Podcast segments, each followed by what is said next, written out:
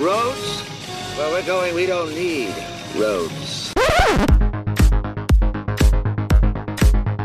You're One ugly motherfucker. ¿Qué me ves, pinche disco? Dead or alive, you are coming with me. A mí las brujas no me dan miedo.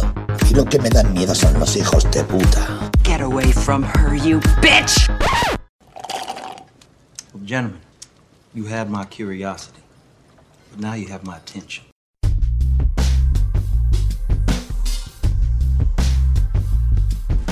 Hola, ¿qué tal amigos? Bienvenidos a Conexión, podcast número 26. Yo soy Rafael Rosales Y yo soy Iván Belmont. y esta semana no vamos a hablar de noticias porque creo que ni hay, pero aparte porque queremos tomar el tiempo para platicar de algo que prometimos hace varios podcasts y seguramente nos lo van a demandar, que es ¿qué películas viste este fin de semana de Semana Santa? Fíjate que eh, en, en Semana Santa, bueno, ya sabes cuáles son las clásicas que salen en la televisión abierta o en algunos otros canales que pues, son Ben Hur, Los Diez Mandamientos, Cacuobadis y esas. Pero lo que yo estuve viendo eh, fue una nueva, no la terminé de ver completa, la estuve viendo en partes, una miniserie que se llama La Pasión, que sale eh, en HBO, que precisamente narra lo, lo mismo que te narra La Pasión de Cristo de Mel Gibson, pero Claro. como mucho más extendido. Son como 8 capítulos, creo que duran como 40 minutos cada uno. Fue lo que estuve viendo en partes.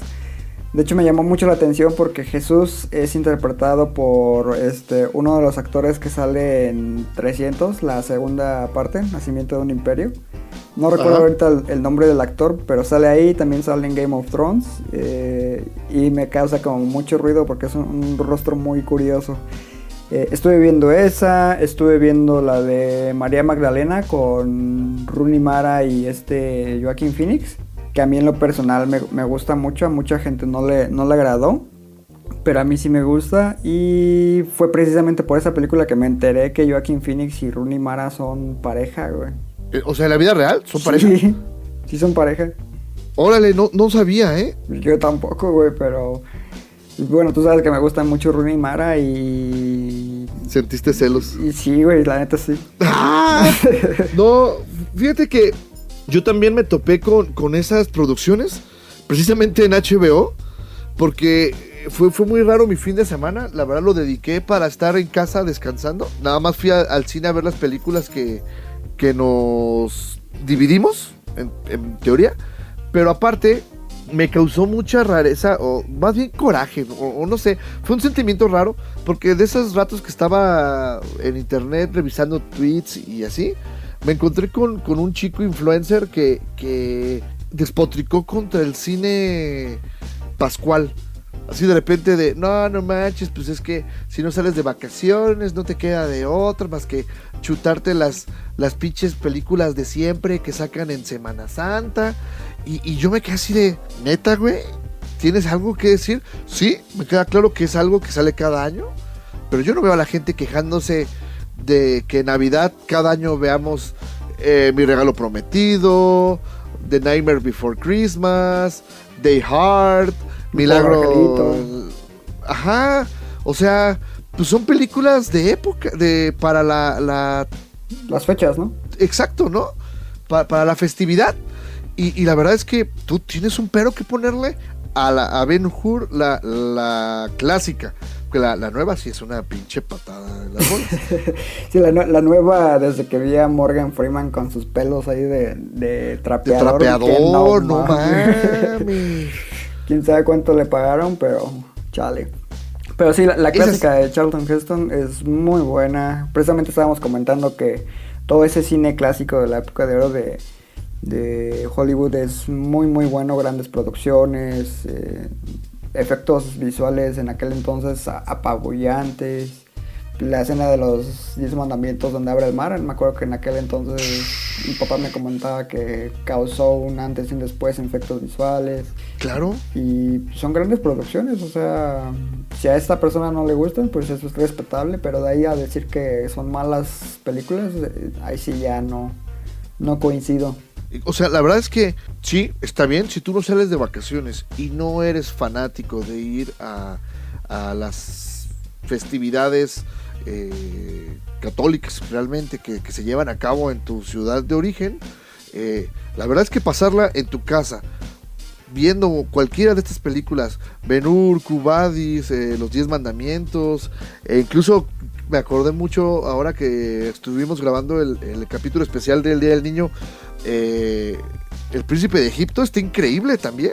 Sí, sin duda es de los So- mejores trabajos de DreamWorks y te- digo, bueno, como les comentaba, le tengo especial cariño precisamente por la banda sonora a cargo de Hans Zimmer, porque creo que él es judío, no estoy seguro, pero sí la considero uno de sus trabajos más personales.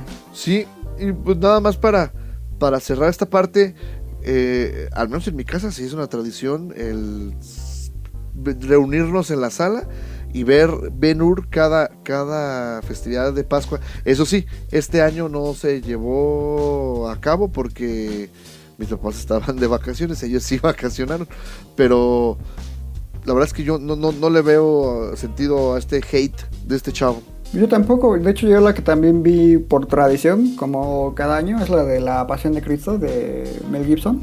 O sea, cada año la veo yo. Oye, ¿tú la viste en cine? Sí, me acuerdo que sí la vi en cine. Estaba en la secundaria cuando la vi. Yo también estaba en la secundaria. Y me acuerdo, tengo una, una, una amiga, Maricruz, un saludo a, ella, que, que estaba como en un grupo así de esos chicos que son de, sí, Cristo, vamos, y toda esa onda. Entonces, eh, hici- no sé por qué les hicieron una función especial para ellos antes del estreno. Y pues, obviously, me, me invita y me dice, oye, nos van a pasar antes la Pasión de Cristo, quise a verle. Y yo, pero, ¿seguro? y ahí voy. Y, y- y la verdad es que la película a mí me parece que está muy bien hecha. Sí, La, el, el maquillaje que usa Mel Gibson para, para, para caracterizar a, a Jesús y, y la verdad, esa flagelación a la que lo exponen, está impresionante. No, y aparte toda la simbología que maneja alguna sutil alguna no tan sutil, eh, me parece muy muy interesante. Soy especial fan de la forma en la que representa al diablo, con esta figura andrógina, eh, eh, Andrógina, sí. toda encapuchada, que en realidad es interpretada por una mujer, es, es una actriz que, que se quitó Sí. todo el vello facial. Eh, pero por ejemplo esa escena donde lo están flagelando y que va precisamente esta figura acompañada como de un bebé con cara de viejito, esa escena está súper Sí, increíble. súper intensa, güey. Y que después se metió en, en problemas Mel Gibson, ¿no? Que decían que era antisemita y que no sé anticristiano, qué. y también recibió mu- mucho hate en, en esa edición de los Oscars, ¿no? Eh, precisamente porque se supone que los votantes en su mayoría pues son judíos. Y yo recuerdo que en aquella ocasión me enojé mucho porque la, bueno, al menos en mi opinión, la banda sonora era infinita, super- infinitamente superior a cualquiera de las otras que sí habían sido nominadas y a La Pasión de Cristo ni siquiera la tomaron en cuenta. Bueno, pues es que de hecho esta, ese, esa polémica se toma en un capítulo de South Park en el que incluso Cartman le dice a Kyle así, tú eres judío, tú crucificaste a Cristo, que no sé qué, y, y Kyle se la cree porque fueron a ver la película y él, "Ah, no manches, sí es cierto. Pero, pero me decías que a ti no te había gustado el final, ¿no? O algo así. Como que recuerdo que me habías dicho eso. No, a mí el final sí, la verdad me pareció bien jalado de greñas, así de que se para casi, casi tipo Superman de, pues no sé, se para y, y casi nada más le faltó así romper la piedra para salir este caminando. La verdad, a mí me pareció un cierre no tan padre. Pero pues es que así va el relato clásico, o sea, ¿qué esperabas? Pues no sé, güey, que abriera así el ojo como en Avatar. no mames, no. Es que la película acaba con que están este, haciendo el intercambio de cuerpo entre Sully y Jake Sully. Ajá. Y que el, el avatar abre el ojo y se ve así, ah, así que Jesucristo sí. No, no mames. Ahora te estás quejando de que sea como superior y quieres que abra el ojo al último momento, güey. Pásate de lanza. estado bien padre, güey. No. Bueno, pues este, sin duda es una muy buena época para revisar estas películas. Y la verdad es que si alguien más vio algo este temático, pues por ahí deja- déjenlo en nuestras redes sociales. Este, que ¿cuáles son, Iván? Conexión Cine en Facebook y Conexión MX en Twitter e Instagram. Conexión con K. Es correcto. Y bueno, ahora sí vamos a pasar un poco a hablar de lo que vimos esta semana. Que eh, empezamos, como fue un buen fin de semana largo, yo me pude echar una serie que la verdad no me costó nadita de, de trabajo. Y creo que tú también. Bueno, yo me eché otra, eh, diferente a la tuya, eh, pero sí, también fueron, bueno, fueron, fueron una serie, dos temporadas. La tuya nada más fue una temporada, ¿no? Ah, perro, ¿te aventaste dos temporadas? Sí. Te, te he dicho que quién fue el que me dijo, eh, mi amigo Chelis te admira y me dice, yo no sé qué hace ese güey, cómo le hace para poder ver, eh, no sé, creo que dijiste que en dos días viste una temporada de Game of Thrones o algo así. Así es que te digo que cuando recién salió la primera temporada, a mí no me llamaba abs- absolutamente nada la atención porque se veía demasiado, mm, no diría aburrida, sino convencional. Y ya, ya había terminado la primera temporada y un día cambiando en la tele, estaba justo iniciando el primer episodio y dije, ah, pues vamos a ver de qué trata, ¿no? Me piqué, me eché el segundo, me eché el tercero, y como era maratón, pues me lo eché todo ese mismo día y de ahí me puse a leer los libros y estaba ya al pie del cañón cuando salió la segunda y así cuando salió la tercera. De hecho, cada que se estrena una temporada nueva, me echo las anteriores para estar otra vez a- al, al día. Y- ¿Todas? Sí, todas, cada año. Estás Me- loco, Me güey, las no echo mames. todas. Güey, si el otro día quise empezar a ver Stranger Things otra vez, vi 10 minutos, dije, ya, ya, ya, ya, ya. Y le cambié, güey. No, yo sí la vi toda. De hecho, hice mi calendario y todo para ver un capítulo al día. Ah, y llegar precisamente al final de la temporada anterior al estreno. O sea, güey, te De burlas de mí, güey, porque así, güey, yo no estoy tan clavado con Endgame y estoy clavado, güey. Eh, pero es que Endgame es más eh, abierto al público en general. Game of Thrones es más de nicho, como dijiste el otro día. Sí, eso sí es cierto. Bueno, pero ya vamos a pasar ahora sí. La serie que yo vi fue la serie de Narcos México, que como sabes es una especie de spin-off de las, las series que Netflix lanzó, Narcos, que se enfocó eh, en lo que sucede en, en Colombia, ¿no? Todo Así lo es. que va alrededor, alrededor de Pablo Escobar. Escobar y toda esta onda, este boom que surgió en los últimos años de idealizar al narco como una especie de antihéroe. Entonces eh, se les hizo una buena idea venir a, a- tomar, como quien dice, eh, una temporada, o mejor dicho, un spin-off enfocada en México. Como sabes, Colombia fue el boom de la cocaína, pero acá en México, pues fue el boom de la marihuana. Y la serie se estrenó en noviembre del año pasado. La verdad es que yo no soy muy fan de, de este tipo de materiales. La verdad es que a mí lo del narcotráfico no me parece digno de ser este alabado como lo han estado haciendo. Pero Hi- Hicimos un documental sobre narco, güey. sí, pero nosotros no lo exponíamos como algo mesiánico, ¿sí me entiendes? Si nosotros exponíamos un problema social que existía. Pero eso lo hablaremos algún día en un otro contexto totalmente diferente. El chiste es que precisamente el Doctor Cinema es súper fan de la serie. Y eh, un día así estábamos platicando y me dice, ¿ya viste la nueva, la mexicana? Y aparte, eh, mi papá es súper, súper fan del Señor de los Cielos. Y yo le decía así, papá, en serio, pero ¿por qué eres fan del Señor de los Cielos? Es una porquería. Y me dice, lo que pasa es que me muestra mucho del contexto eh, histórico de México, sociopolítico del momento. Hay personajes históricos de la política y bla, bla, bla, bla, bla, ¿no?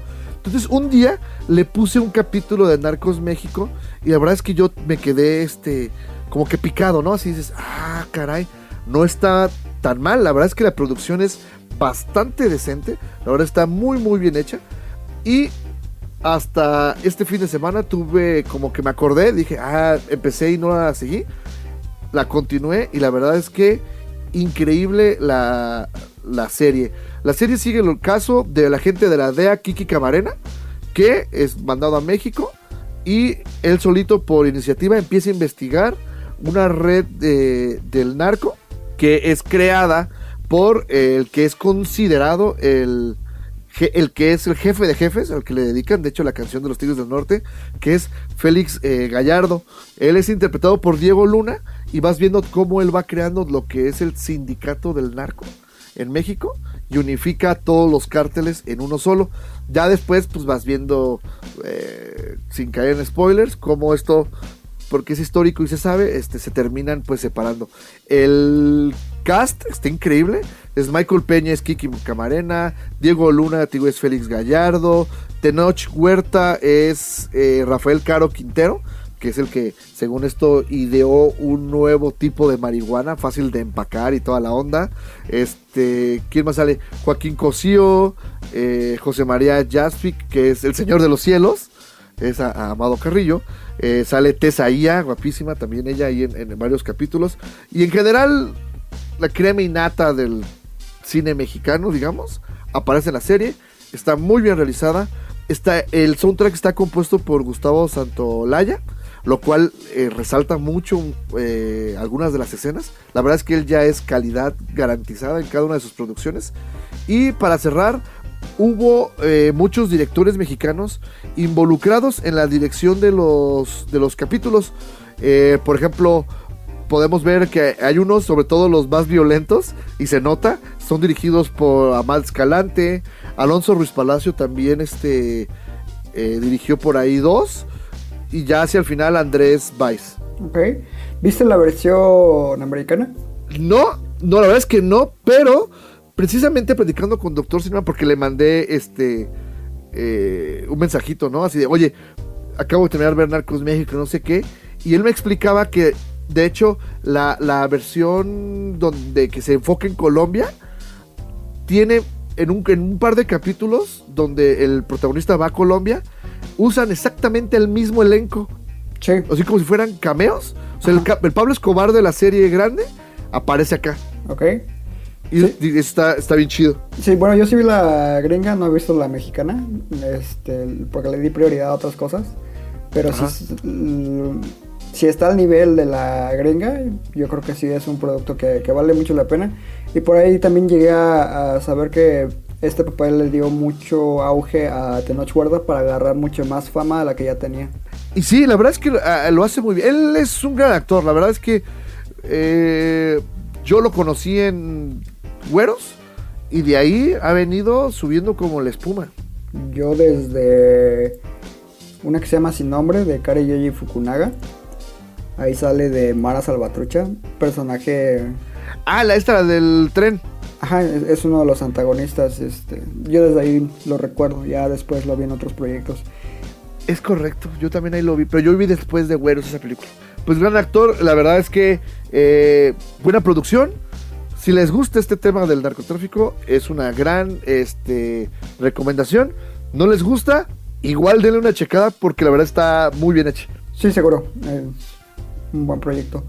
Y bueno, ahora pasando precisamente a otra serie, pero de otra plataforma, este, quisiera hablar de lo que es eh, Diablo Guardián, una serie eh, producida por lo que es Televisa y que fue estrenada a través de la plataforma de Amazon Video.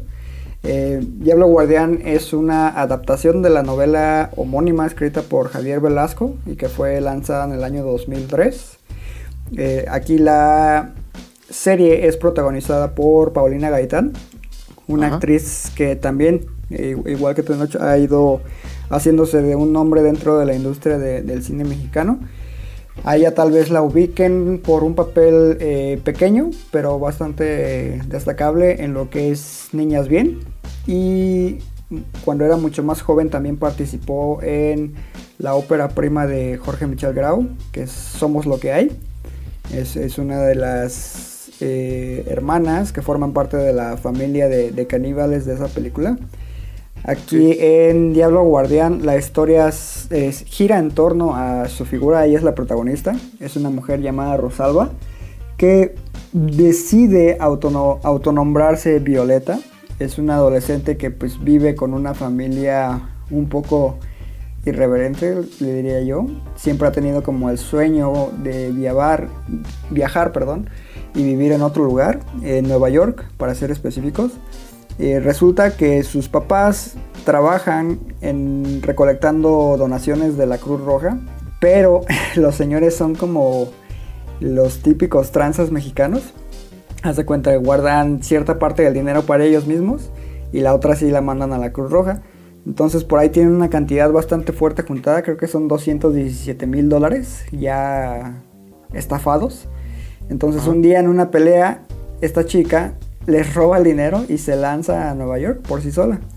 Y ya en, en Nueva York este, conoce a ciertas personas, este, siempre se, se quiso dar una vida de rica. Entonces esto le lleva a prostituirse, digamos, para seguir con ese estilo de vida. Y pues ahí se, se ve relacionada con figuras del, del AMPA de aquel lugar. Eh, la serie pues cuenta nada más con dos temporadas, algo que me llamó mucho la atención. De hecho la segunda temporada se acaba de estrenar hace poquito. De hecho yo por error empecé a ver la, la segunda temporada primero y después vi la primera. Eh, creí que estaba viendo yo la primera temporada cuando estaba en realidad viendo la segunda. Y debo decir que pues es, un producto ah, entretenido. No diría que es sumamente destacable, pero lo que es la actuación de, de Paulina Gaitán sí está muy bien. La historia, pues te digo, es entretenida, sin llegar a más. Y creo que es una producción bastante decente de, pues para hacer de, de Televisa. Y una opción interesante para aquellos que cuentan con, con Amazon Prime. ¿Te has fijado que últimamente Televisa ha empezado a apostar por este tipo de productos y no lo han hecho nada mal? Es que hay talento, hay talento. El problema es de que pues, se van a lo fácil, ¿no? A lo que genera mucho dinero y que no necesita tanta inversión. Pero cuando arriesgan... Bueno, ya se dieron, ya se dieron cuenta que la novela no es. Sí, exacto. O sea, ya le están apo- apostando por otro tipo de contenido y pues la verdad me da gusto.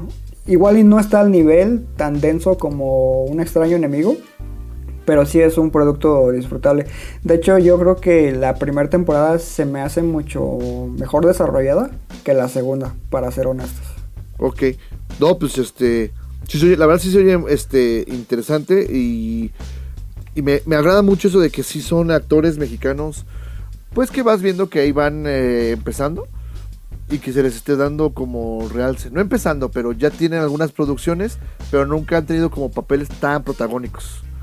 Sí, claro. eh, por ejemplo, ah, también hay actores que... Está Adrián Ladrón, que es uno de los coprotagonistas. Él sale creo que en la cuarta compañía.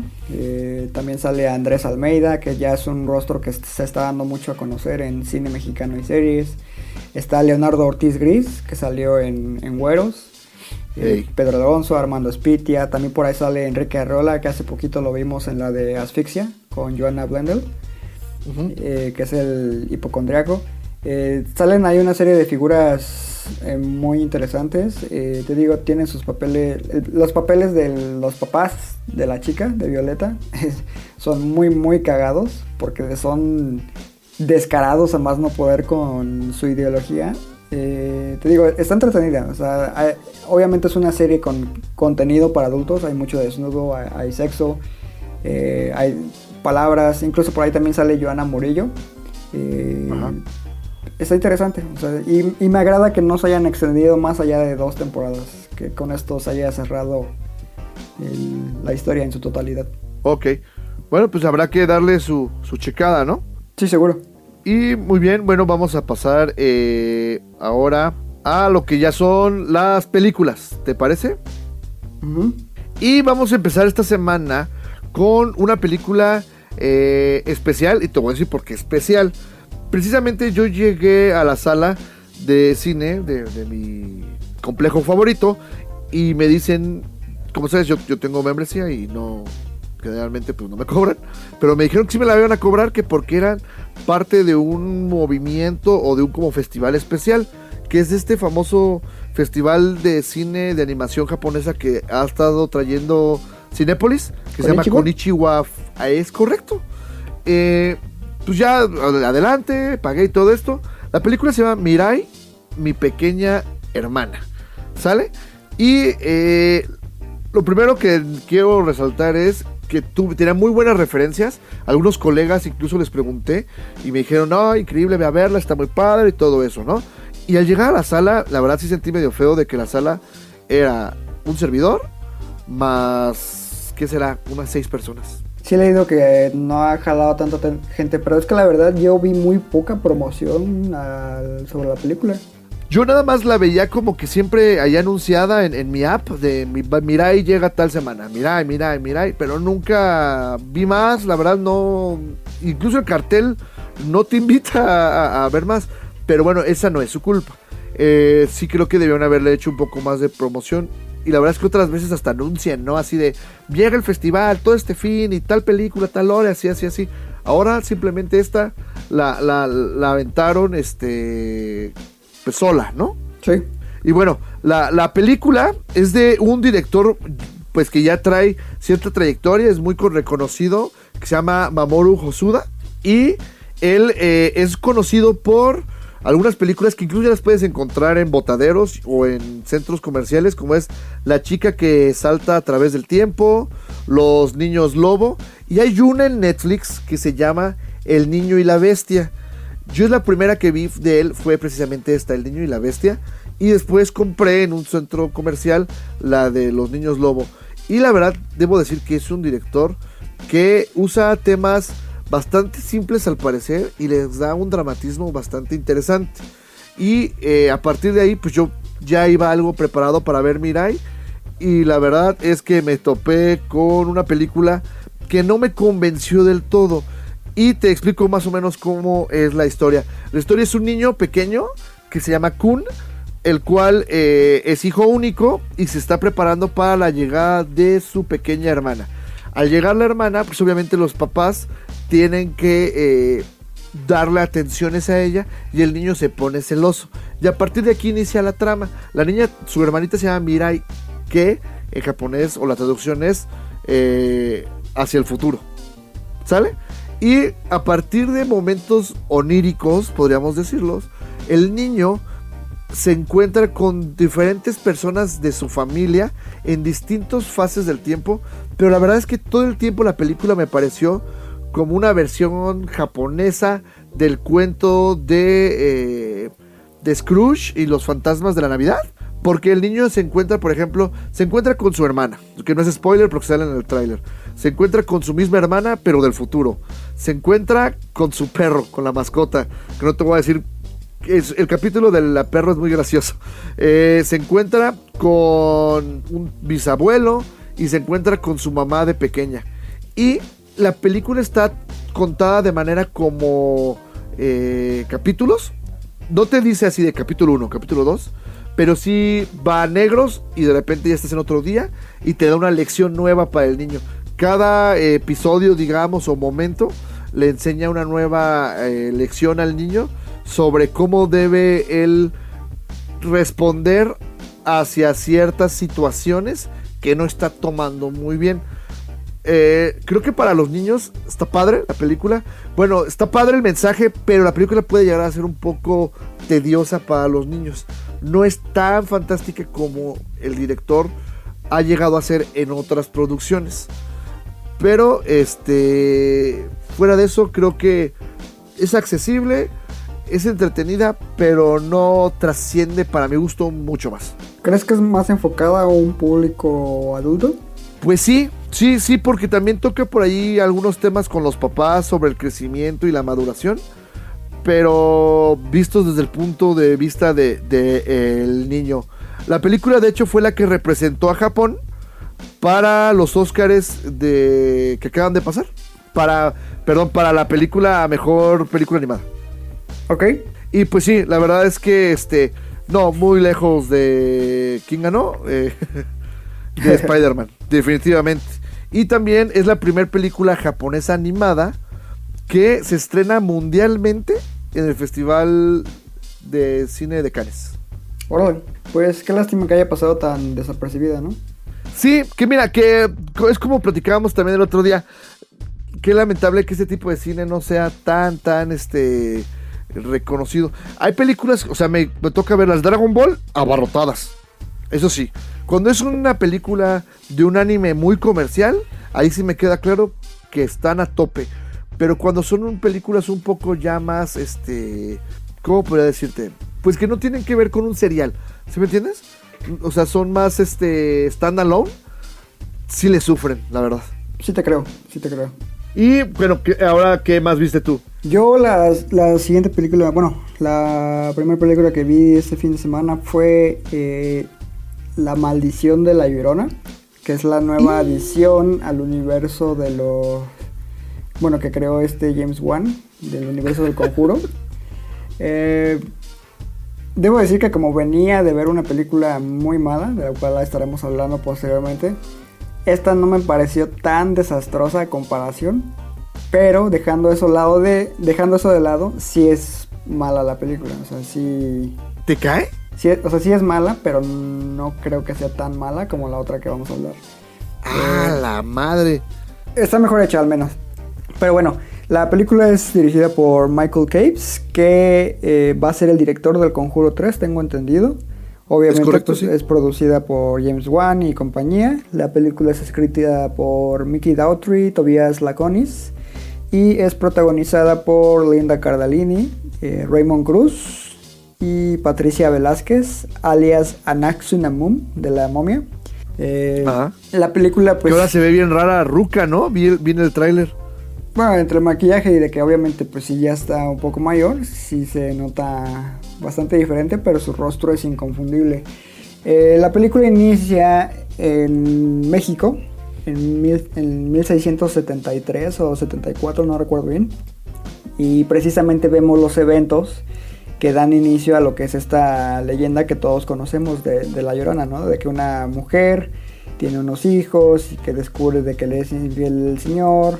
En acto de venganza, pues los lleva al río más cercano y, y los ahoga, ¿no? Entonces ya cuando se da cuenta de, de lo que hizo, pues entra en, en este modo de arrepentimiento y de ahí se da un brinco temporal que no se explica en ningún momento por qué pasa de México a Los Ángeles, pero el chiste es de que la protagonista es una trabajadora social, se llama Ana, y esta mujer tiene a su vez dos hijos.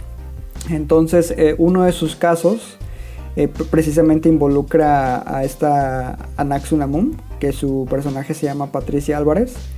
Entonces deciden llevar a cabo lo que es una visita para checar que los hijos de Patricia se encuentran a salvo. El chiste es de que, como es de esperarse, llegan y notan un par de cosas raras. Eh, Patricia pues tiene encerrados a los niños, supuestamente por protección. Y como es típico del cine de horror, pues eh, lo que es Ana y compañía liberan a los niños.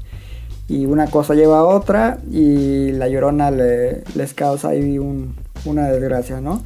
Entonces, este, posteriormente pues, la llorona se ve interesada en la figura de los niños de, de Ana y poco a poco pues vamos viendo cómo a través de la experiencia de los niños y el acoso que sufren de esta figura fantasmagórica, pues se nos dan los famosos jumpscares, este, se nos introduce mucho más a la mitología en torno a esta enigmática figura y pues todo lo, toca todos los ritmos comunes de- del cine de horror, este, no hay nada sorprendente.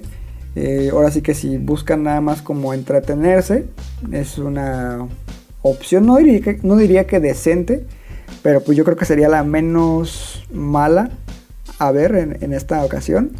Eh, pero sí, la- dista mucho de ser una buena película. Ok.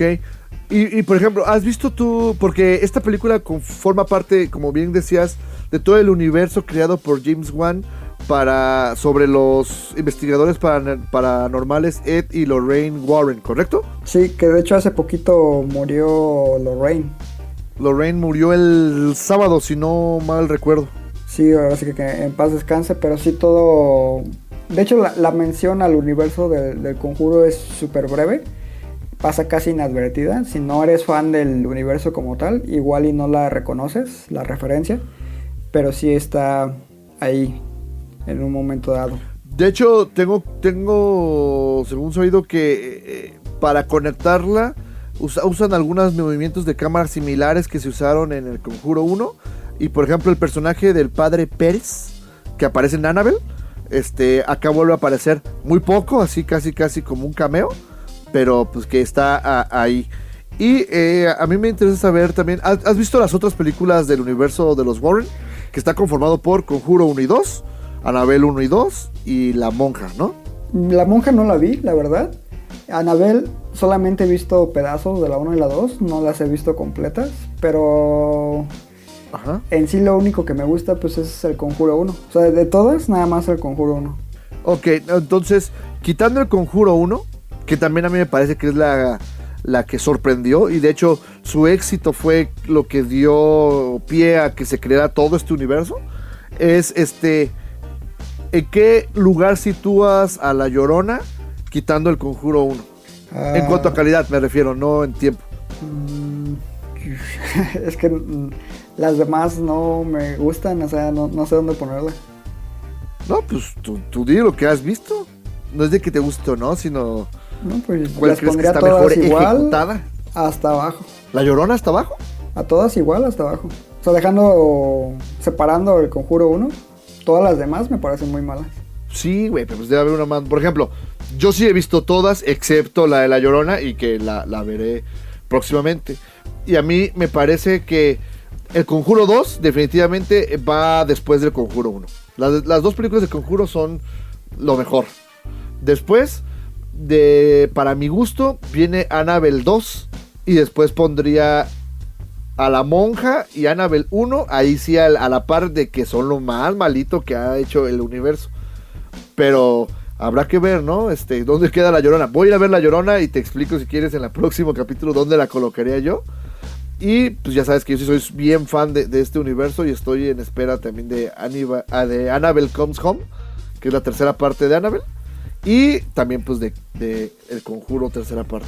No, yo, yo no soy fan, entonces todas las demás que no sean el conjuro 1 las pongo hasta abajo, mismo lugar, igual de malas. No, y no me quiero ni imaginar, este, al Doctor Cinema va a decir, "Eh, está bien culera toda la pinche serie, o algo así, vas a ver, estoy seguro. Eh, no asusta. Sí, no mames, la veo para rezar los domingos, o algo así. Seguramente. bueno, pero entonces tú sí la recomiendas para dominguear. Es que te digo, la cartelera está tan pobre que hasta parece una buena opción, pero pues si no tienen otra cosa que ver, pues sí. Pues es que también hay que aceptar otra cosa, que a partir de este fin de semana, si tu complejo de cine tiene 10 salas, 8 van a pasar a Avengers. y, las, y otra, no manches, Frida. Y pues la otra hay que ver cuál sobrevive. Ya sé, güey.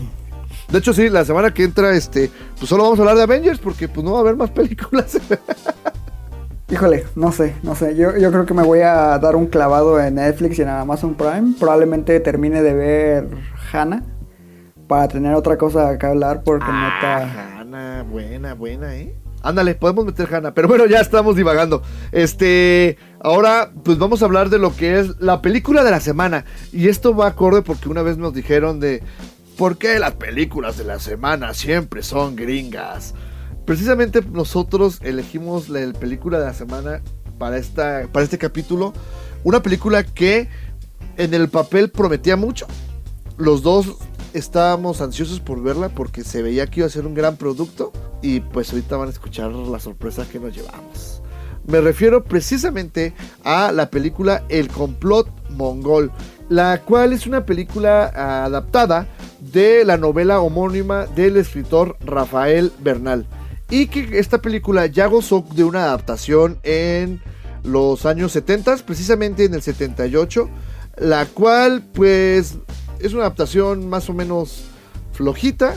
Eh, yo la verdad no, no la he visto, pero pregunté, hice mi investigación y mi papá me dijo así de, eh, dominguera. Que es con Pedro Armendáriz Jr., ¿no? Es correcto. Y bueno, ya enfocándonos un poco en esta nueva a- adaptación, es dirigida por Sebastián Del Almo, Del Amo, que eh, ¿recuerdas alguna otra película de este buen hombre? Sí, la de Cantinflas y El Fantástico Mundo de Juan Orol, creo. Es correcto, es mejor conocido por la, la película de Cantinflas del 2014 y El Fantástico Mundo de Juan Orol del 2012. Que de las tres, la verdad que la de Juan Orol es la que me parece mucho más superior dentro de su filmografía. ¿Sale? Y para eh, esta nueva adaptación de eh, el libro del complot mongol contó con un elenco rico y la verdad es que bastante interesante, encabezado por Damián de ah, Damián Alcázar, precisamente siendo el protagonista, que es Filiberto García. Y además se cuenta con Eugenio Derbez, Haciendo Bárbara de Mori. Eugenio Derbez. Ah, Eugenio Derbez haciendo la de Eugenio Derbez, ¿es correcto? Eh, Bárbara Mori, eh, que es Martita Fong, y que aparte, este, me ella sí me gustó su caracterización, fíjate. No, ahorita ahondaremos más en ello, Ahorita pero hablamos, ok. ter- termina de decir los que salen. Gustavo Sánchez Parra, Ari Brickman, eh, Roberto Sosa, increíble. Él, él es el único personaje que me gustó, la verdad. La verdad es que saliendo de la película sí dije, quiero un trago. Eh, y obviamente lo vendieron como que el papelón, el regreso de Javier López al mundo del cine, que para los que no lo sepan, pues es Chabelo, como el personaje este, el coronel. ¿Sale? ¿Nos quieres explicar un poco sobre la trama, Iván? Pues la trama es básicamente eh, una especie de sátira y mezcla con el género noir, en donde Filiberto García pues interpreta a una figura de autoridad, un detective básicamente eh, que trabaja en un caso especial, donde se supone que los chinos comunistas, como les dicen, elaboraron un complot al cual denominan el complot mongol para llevar a cabo lo que es el asesinato de John F. Kennedy mientras visita el país de México. Entonces eh, el personaje de Filiberto, que es Damián Alcázar, eh, se le pide que a través de sus contactos en el barrio chino de México investigue qué tan cierto es este rumor y entonces pues se ve asistido en su investigación por personajes de la KGB y de la CIA y básicamente eh, eso es lo que trata la, trama a nivel general. Eh, un aspecto a destacar, para bien y para mal, es que muchos de los personajes asiáticos más importantes de la historia son interpretados por actores mexicanos. Entre ellos pues se encuentran Gustavo Sánchez Parra como Fu Manchu. Está Bárbara Mori como Martita Fong, como ya la Martita Fong, ya la mencionaste. Y sí coincido con tu argumento de hace un rato. Bárbara Mori creo que dentro de sus posibilidades entrega un buen papel. Pero sí me molesta sobremanera el hecho de que no hayan elegido a actores de origen asiático para estos papeles. Eh, no soy fan del llamado Yellow Face, que es precisamente hacer eh, uso de actores de otra raza para interpretar a actores asiáticos. Eh, me parece ya de mal gusto, por decirlo de alguna forma. Eh, te digo, Eugenio Derbez, pues no me convence en lo absoluto. Sus capacidades histriónicas son nulas. Chabelo sale haciéndole de Chabelo. O sea, en realidad no aporta nada.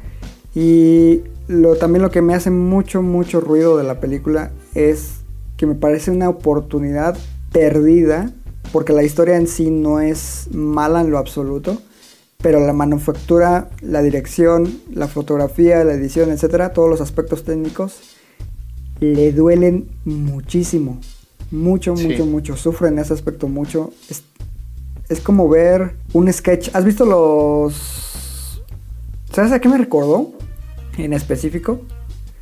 Eh, ¿Has llegado en alguna ocasión ver lo- los sketches que hace, no sé, eh, Conan, Conan O'Brien, o por ejemplo Saturday Night Live, burlándose Sí, así sí, sí, como sí. De, de producciones? A- así Sí. lo sentí, ¿En así lo sentí. serio? Sí, así lo sentí. Me pareció muy, muy, muy mal hecha. Eh, también otro factor que me molestó es el constante uso de romper la cuarta pared por parte del protagonista con situaciones que ni siquiera aportan nada a la trama. Mm, mira, eso, eso yo lo discutí. A mí tampoco me gustó, para empezar. A mí también esto de romper la cuarta pared, creo que no funciona. Según esto me explicaban que en la novela el, se narran mucho lo que está pensando el, el de- el detective, ¿no? Entonces eh, lo quisieron adaptar de esta manera, como que rompiendo la cuarta pared. Pero a mí también me parece como un recurso eh, que más que entretener y llevarte en la trama, rompe el ritmo precisamente de las secuencias, de las escenas. Sí, Hubiera sido mejor estar pensando, o sea, que, te- que, que toda la película fuera como narrada y, y precisamente el narrador te contaba lo que está pensando el, el- el- el personaje. Tipo lo que hace, por ejemplo, Sin City en sus historias. Co- Como Sin City o como Los Años Maravillosos o no sé, ¿sí, sí me entiendes? Exacto. Y de hecho es lo que estábamos mencionando, que le hizo... mu- De hecho ya es algo común en, en el cine de Sebastián del Amo. Siempre tiene una fotografía horrible. Cantinflas también parece telenovela. Y no sé, telenovela no sé, No, pero sí, sí, es mala su fotografía. baja- Y el tema que acá se me hace que quiso ser muy ambicioso en los sets y se fue a, a espacios, eh, a departamentitos ahí a, a hacer su- sus tiros. Y el tema es que le queda tan reducido el espacio que los ángulos son muy cerrados y, y se siente siempre como amontonado, ¿no? ¿Se lo sentiste? No, de- deja tú de que parezca amontonados. Parece como una puesta en escena de teatro. Casi, es- Ándale, casi correcto. estático. O sea, no- sí, no, hay... sí, es que se nota sin vida el set, ¿no? Exacto, o sea, no hay este paneos, es- no sé, en un dolly o, o zooms o, algo. Eh, Te digo, a nivel técnico la película es muy, muy, muy amateur. Sí, ahora hablando de la parte de, los actores, Bárbara Mori me parece que sí se la compras de, de- Oriental, pero no así que digas, ah, y de hecho el único que tiene ascendencia eh, china en la película, iba a decir japonesa, cabrón, este es Ben Zeng, que no me preguntes por qué lo sé, pero sale en María de todos los ángeles, ¿Por qué? como el personaje llamado El Chino. Y dices que no ves esas cosas. Es un cabrón de Pachuca, güey, o sea, lo peor. Este, pero que sí tiene ascendencia, este... Asiática. eh, o- o- oriental, ajá. Y, eh, bueno, sí, la película es, la verdad es que la trama a mí no me parece mala. Creo que más bien el tratamiento que le dieron fue lo que terminó doliéndole. Sí, Repito, lo que tú dices, tienes razón. Eugenio Derbez, Derbez se, re- se interpreta a sí mismo otra vez y la verdad es que eh, él es talentoso. Yo no sé por qué. O, o si nadie se atreve a decirle que. Pues que no va por ahí. el, el apellido pesa. Pues puede ser, pero. o no, no sé si viste también que eh, a fines, fin de, las, de la semana pasada salió una nota en la que Eugenio Derbez decía que, que México debería producir más cine de calidad y que se- segui- seguir su ejemplo. Y yo así de. ¿Really, compa? Eh, Empieza por tus pinches películas y ya después vienes a criticar otras películas mexicanas, ¿no? Ah, pero Que es que hemos esa, visto esa gente películas- cree que todo lo que, que, lo- que todo lo que hacen lo hacen bien, o sea. O sea, repito, y es el tema de que hablábamos de Marta y Gareda, que sean un putazo en taquilla no significa que sean buenas películas. Como las de Marvel, por ejemplo. Eh, y justo se me quiere sacar el tema, pero tienes razón, aquí, en Estados Unidos, en Francia, en don- donde tú quieras, una película taquillera no es sinónimo a una película eh, buena. Y eso es lo que mucha gente no entiende. Yo, yo he visto discusiones en foros donde precisamente gente con argumentos válidos dicen, no, pues es que esta película falla por esto y esto y esto. Y los fans así, nivel fanático ya, así, nada, pero es que hizo tanto dinero. Y así de, güey, eso no, no te califica la película del dinero. O sea, ahí está Rápido y Furioso que van de mal en peor y generan un putazote de, de Claro. dinero. No, no manches Frida, de entrada, o sea, hoy estaba leyendo que es la quinta mejor película película más taquillera de todos los tiempos mexicana. y el problema es de que van a seguir produciendo ese tipo de cine aquí en México, porque es lo que deja dinero. Es correcto. Pero bueno, regresando al complot mongol, eh, el, el personaje del licenciado, ese sí me gustó un montón. Ah, Se de ve porque- Roberto Sosa, ¿no? Ajá, la caracterización está muy bien hecha. Sí se la compras de andar jalando todo el tiempo este güey. Este... Y su ¿Sabes también personaje me pareció gracioso. ¿Sabes saben quién me convenció? Esta, aparte de que, bueno, el papel es súper, súper breve, casi cameo. Está Lisa Owen, La gringa. sí, la gringa. Que aparte yo no sé por qué ya se empeñan también en darles papeles de gringa, porque en la de Colosio, ya es que también sale de la monja, que, que habla así porque es gringa. Pues es que sí da el gatazo, güey. Pues sí.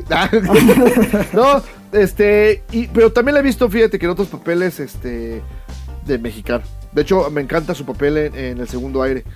A mí me encanta en Los Insólitos Peces Gato. Uy, yo no he podido verla, ni la he podido conseguir. ¿Está en Filmin Latino? No. Es como que esas películas joya de culto raras que no te topas fácilmente. Y mexicana. Mexicana, así es. Yo la disfruté mucho. De hecho, Hani también la, la- creo que la vio conmigo. Y los dos salimos muy felices de la función. Chale, güey. Bueno, pues ah, habrá que buscarla, pero. Ve, o sea, está tan chingona el complot mongol que siempre terminamos desviándonos a hablar de otras cosas, güey. ¿Sí, sí ves? Ya y sé. la verdad es que a mí sí me decepcionó. Iba muy emocio- iba, te digo, eh, con buenas eh, expectativas. Sobre todo me las creó el Josafat. Pinche vato, güey. Él decía, "Oh, esta va a estar bien chingona. Yo soy fan del libro. Y no dudo que el libro esté bueno, porque repito, la trama No es muy mala. interesante. Sí, el no tema yo creo que es cómo lo abordaron en esta ocasión. Sí, es lo que te comentaba, que yo creo que un director mucho más experimentado y con un tono diferente, sin necesariamente eliminar el, el humor del todo, pero sí igual y un tono más serio, una fotografía mucho más planeada. Noir. Es, exacto, eh, un elenco mucho más interesante, igual y no con tantos nombres famosos, pero sí con actores que representen a su raza real. Hubiera sido yo creo que, yo creo que en las manos adecuadas, igual y hasta posible candidata al menos a mandarla a la shortlist de, de los Oscars como película extranjera. O sea, de, de- de querer echarle ganitas, ¿no? Sí, seguro. Pero pues se fueron y la a verdad fácil, es- a, generar, a querer este, jalar gente con rostros famosos y hacer dinero. Y que te van a decir, es que es muy caro contratar este actores orientales y traerlos. ¿Tú crees que con el auge que está teniendo en Estados Unidos, hablando específicamente de tantos Óscares que ha estado ganando el país, venderle a una productora china así de, oye, estamos, vamos a hacer este coproductores, tú ponle un varo para los este eh, actores y, mezclar ahí? Yo creo que hubiera sido un deal redondo. No, pero yo también opino lo mismo que tú, pero estoy seguro de que en la junta de picheo han de haber dicho, no, pues es que va a estar increíble porque Bárbara Mori la va a hacer de chinita y Gustavo Sánchez Parra también y va a salir Chabelo. Y, va y vamos a traer a Chabelo, lo Derbez. vamos a rescatar y Derbez va a hacer que te cagues de risa. Que no, por cierto, Sí, a, mí- a mí no me causa risa vez. el personaje ruso, ¿dónde mierda le ves lo ruso, güey? O sea, le quisieron poner el bigotito de, de Trotsky, pero ya sé, güey. Es, Pero no, es- güey. es- es moreno como yo, güey. O sea, net, es más, la película filmada eh, con una buena fotografía en blanco y negro, uff. Cuarón, güey. Dile a Cuarón. Haz, haz el remake. No mames, Cuarón, hasta el cabrón este de Uruapan que al que le robó el Oscar a fotografía, se lo hubiera hecho chingoncísima. Sí, seguro. Sí, qué lamentable. La verdad es que ese, esta historia en manos de alguien más capaz hubiera dado de más de qué hablar positivamente. Completamente de acuerdo. Y pues con eso cerramos ya lo que es lo que vimos eh, esta semana. Y que pues la verdad estuvo flojona. Yo en estos casos lo que les digo es, pues sí, vayan al cine, nunca dejen de ir a- a- al cine. Alguna opción les gustará de las que dimos. Y si no, la verdad es que ya venimos diciendo que hay muy buen material en, en plataformas de streaming. Sí. O también pueden aprovechar que está Game of Thrones cada domingo, todos los que son fans. Tú no. Pero ya No, que la o sea, vas a estar igual que es que como ¿sabes qué? con Jenny Sí. Así de, ah, no Sí, mames, pero está chingona. como Game of Thrones es, es como cuando salió lo de Luis Miguel, ¿no? Esta una hora fija eh, cada domingo. Entonces te da, te da chance de hacer, y qué bueno, ¿no? O sea, HBO la supo hacer. Imagínate que hubiera salido con sus mamadas de, los voy a estrenar los domingos a las 10 de la mañana. Puta, pues no hubiera sido un éxito, güey. No, todas, todas sus series importantes siempre las estrena en domingo. En, En horario prime, ¿no? Horario prime, sí. Sí, entonces sí te da chance de que viernes en la tarde noche, sabadito y domingo tarde te eches algo en, ya sea en cine o, o en o en plataformas. Aparte ya se viene la batalla, güey, que te digo que se inspiraron en la batalla de Helm's Deep del Señor de los Anillos. Vale, madre, la verdad es que vi el tráiler y hasta a mí me están dando ganas de verlo. Pero sí, este, de hecho, fíjate que, que, que no es por presumir, pero me invitaron para ir a Disney ahora la gente de Marvel, este después del estreno. Y la gente de Marvel se pide a Rosales, ¿no? Está bien, mi papá. bueno, pero el chiste es que vamos a pasar así varios rato en, en- en aeropuertos. Y justamente estaba pensando en, en tratar de empezar a ver la serie. Es muy buena.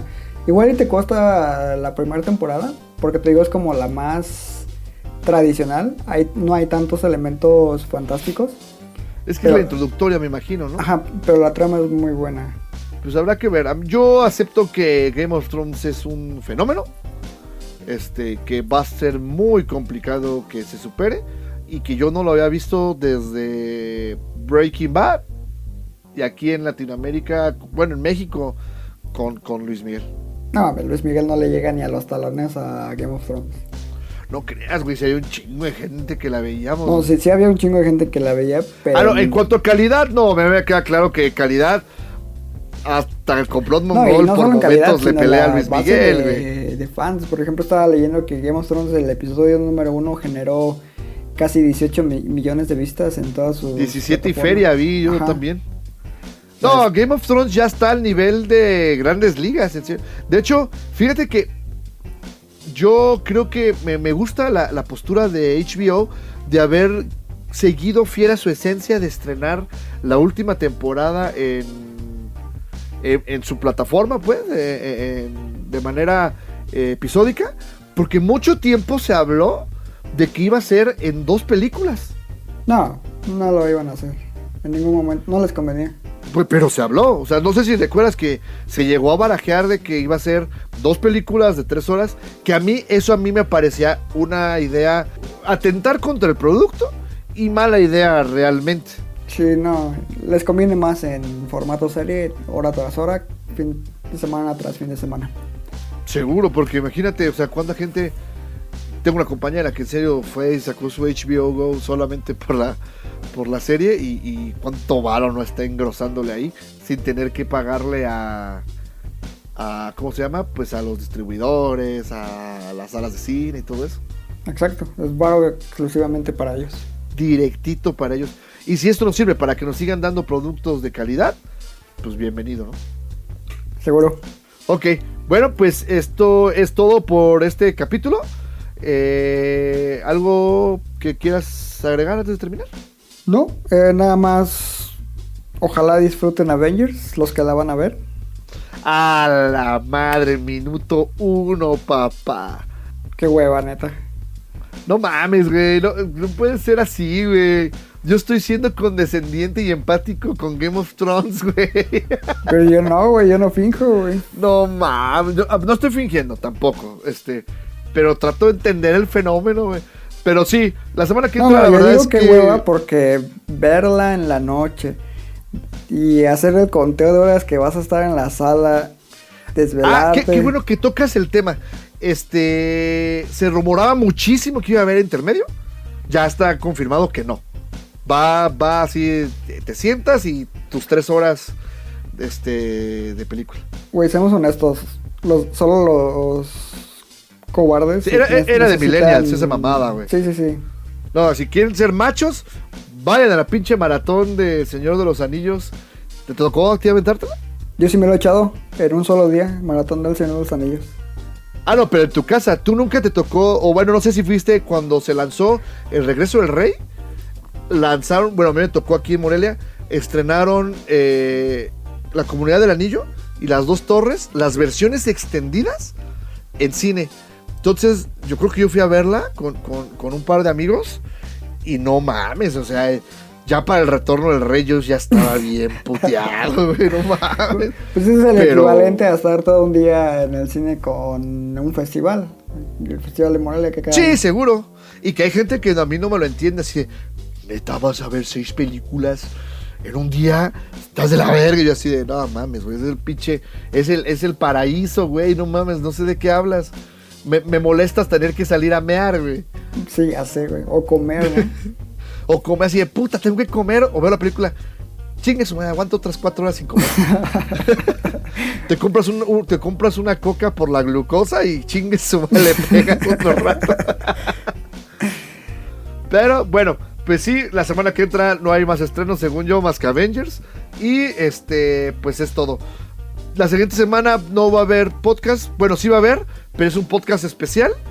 Vamos a esperar a que todos vean Endgame para poder platicar este largo y tendido de ella hasta después. Es correcto, con spoilers y todo. Sí, seguro. Ok, entonces, pues yo soy Rafael Rosales. Yo soy Iván Belmont.